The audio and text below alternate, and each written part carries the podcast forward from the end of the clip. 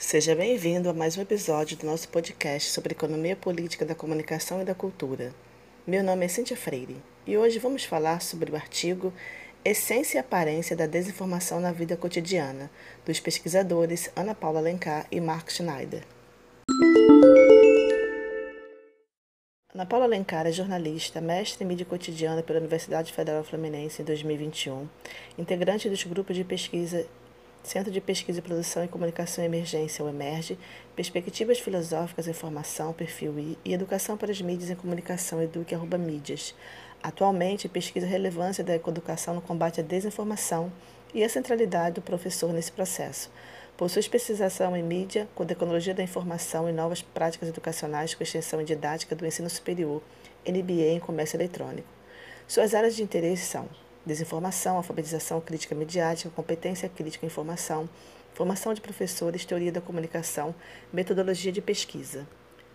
Marco Schneider, doutor em Ciência da Comunicação com pós-doutorado em Estudos Culturais, pesquisador titular do Instituto Brasileiro de Informação em Ciência e Tecnologia, IBICT, professor associado do Departamento de Comunicação Social da Universidade Federal Fluminense, professor do quadro permanente do Programa de Pós-Graduação em Ciência da Informação, IBICT, o ECO, o FRJ, e do Programa de Pós-Graduação em Mídia Cotidiana da UF.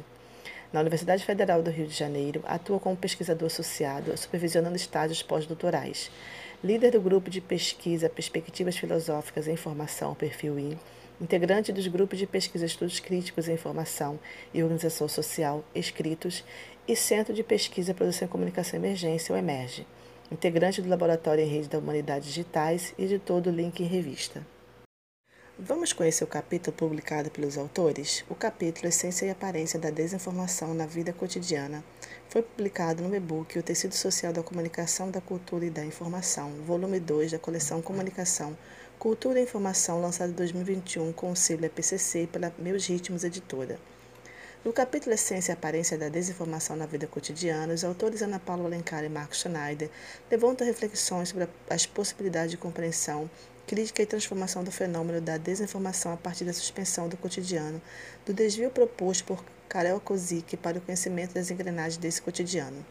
Na página 77, os autores citam a filósofa húngara Agnes Helle, abre aspas, a condução da vida supõe para cada um uma vida própria, embora se mantenha a estrutura da cotidianidade, Cada qual deverá apropriar-se a seu modo da realidade, impor a ela a marca da sua personalidade. Fecha aspas. E explicam essa questão importante acerca da cotidianidade na mesma página. Abre aspas. A estrutura da cotidianidade é atravessada por condicionamentos heteronômicos sobre os quais pouco se reflete. Quanto mais conhecemos a estrutura da sociedade na qual estamos inseridos, melhor compreendemos as nossas relações sociais e a origem dos nossos sistemas de crenças e valores. Esse entendimento torna possível apropriações e intervenções intelectuais que favorecem a maturação da autonomia de pensamento e a transformação social. Fecha aspas. Segundo os autores, a tecnologia e as novas formas de comunicação são elementos centrais na vida cotidiana. O grande fluxo de informação e desinformação são difundidos em diferentes canais digitais, destacando as redes sociais que atravessam a vida cotidiana e as práticas sociais. Nesse sentido, os pesquisadores na página 77 discorrem sobre o fenômeno da pós-verdade e citam suas três características que, segundo eles, atravessa toda a história da humanidade, destacando que, abre aspas, 1. Um, as mediações informacionais sociotécnicas que nutrem e delas se retroalimentam, operacionalizadas algoritmicamente por gigantescas corporações capitalistas de vigilância, mineração de dados e produção de metadados, vendidos no mercado político e estricto senso de predição comportamental, cuja capitalidade, escala operacional e velocidade não têm precedente na história. 2. O fato dessa atitude renascer com tamanho vigor após um século de crescente popularização da cultura científica ao redor do planeta, embora de modo desigual. 3. Seu viés conservador em termos políticos, morais e culturais, com colorações frequentemente fascistas, que serve de cortina de fumaça ou colorário para o credo econômico neoliberal. Fecha aspas. Caro ouvinte, no entrelaçamento conceitual do cotidiano à praxis, Ana Paula Alencar e Mark Schneider traz a definição de vida cotidiana da filósofa Agnes Heller e o pensamento de Karel Kozik sobre a repetição e o imediatismo do cotidiano, que tem a tendência de nos fixar na superfície das coisas. Na página 79, citam Karel Kozik sobre a percepção fragmentada da realidade, o que ele chama de pseudoconcreticidade. Abre aspas. Um claro escuro de verdade e engano, onde a essência se manifesta no fenômeno, mas só de modo inadequado, parcial ou apenas sob certos ângulos e aspectos. Fecha aspas. E ainda afirmam, abre aspas, como caminho para a destruição da pseudoconcreticidade e compreensão da realidade, Kozik indica a necessidade da decomposição do todo. Contudo, essa decomposição é apenas um lado da dialética de compreensão e transformação da realidade proposta por Kozik.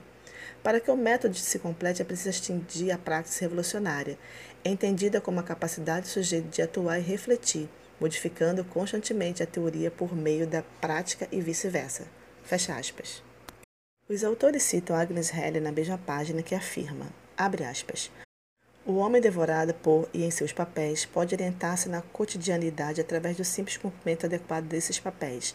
Não existe nenhuma muralha chinesa entre a atividade cotidiana e a praxis não cotidiana, ou pensamento não cotidiano, mas existem infinitos tipos de transição. Fecha aspas.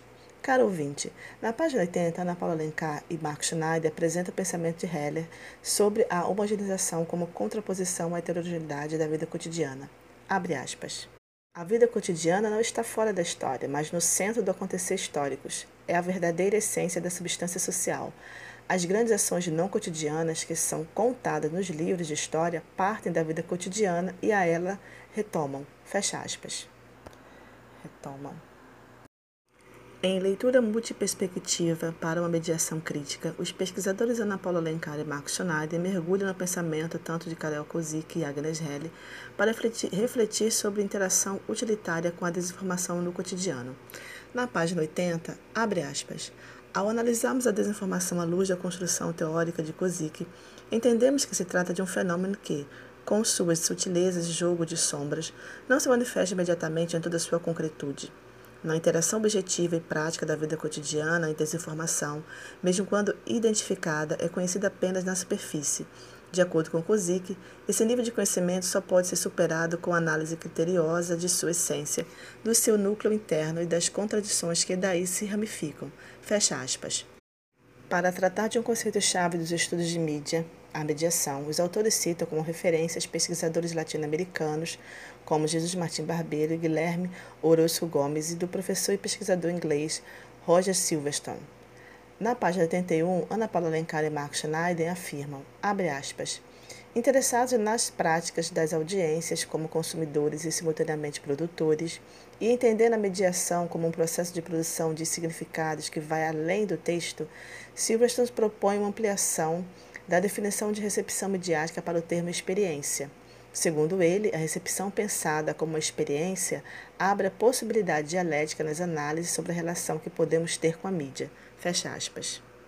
Os pesquisadores, a partir do conceito de recepção de Silverstone, afirmam na página 81, abre aspas, podemos analisar a quantidade de horas que o cidadão passa consumindo determinada mídia, os acessos materiais a essas mídias, a quantidade de vendas globais, os padrões de mudança e realizar projeções de futuras tendências, mas tudo isso é superficial. Pode ser o bastante para fins mercadológicos, mas não para compreendermos realmente o que faz a mídia e o que fazemos com ela. Silverstone, 2002A, página 13. Ou, no recorte proposto nesse artigo, o que faz a desinformação e o que fazemos com ela. Fecha aspas. Ouvinte, esse assunto é fundamental para entendermos o fenômeno da desinformação apontado pelos autores Ana Paula Alencar e Marcos Schneider na página 81. Abre aspas. O fenômeno da desinformação passa pelo entendimento da mediação como um processo que envolve a codificação realizada pelos meios de produção e circulação de informação, mas também as decodificações resultantes das diferentes experiências de, da interação, tanto entre indivíduos e os meios como entre os próprios indivíduos, grupos e instituições. Cerelli 2016, página 79. Fecha aspas. Na página 82 continuam, abre aspas. Com o mesmo entendimento da complexidade das mediações e sabendo que a mídia não apresenta sua intencionalidade e a realidade de forma transparente, Douglas Kellner, 2001, página 123 e 154, desenvolve sua concepção sobre estudos culturais multiperspectivístico, defendendo com base no multiculturalismo crítico e no perspectivismo de Nietzsche, que Toda interpretação é mediada pela perspectiva de quem a faz e que, portanto, é preciso aprender como empregar várias perspectivas e interpretações a serviço do conhecimento. Em termos simples, um estudo cultural multiperspectivo utiliza uma ampla gama de estratégias textuais e críticas para interpretar, criticar e desconstruir as produções culturais em exame. Kellner, 2001, página 129. Fecha aspas. E afirmam ainda na página 82, abre aspas. Em outras palavras, Kellner apresenta a concepção multiperspectívica como uma alternativa referenciada principalmente na teoria crítica da Escola de Frankfurt e nos estudos culturais britânicos, para o desafio complexo que a cultura da mídia estabelece com a sociedade contemporânea. Fecha aspas. Os autores Ana Paula Alencar e Marcos Schneider, na página 83, verificam, abre aspas, resumindo, abordagem muito perspectívica Kelvin 2001 é examinar, interpretar e tecer a crítica dos produtos midiáticos e o desafio da mediação. Silverstone 2002A, 2002B. É a ordenação desse processo Assim, Kellner e Silverstone formulam proposições úteis para a decomposição do fenômeno da desinformação em busca do conhecimento da sua essência, através de uma aproximação dialética entre ação e reflexão.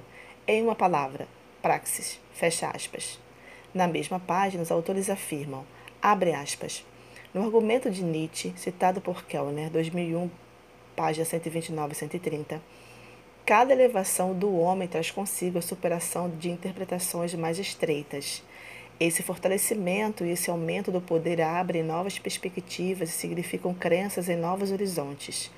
Ou, ainda na dialética de Kozik, com uma inflexão nitidamente hegeliana, a distinção entre representação e conceito, entre o mundo da aparência e o mundo da realidade, é o modo pelo qual o pensamento capta a coisa em si. Kozik 1976, 1963, página 20, fecha aspas.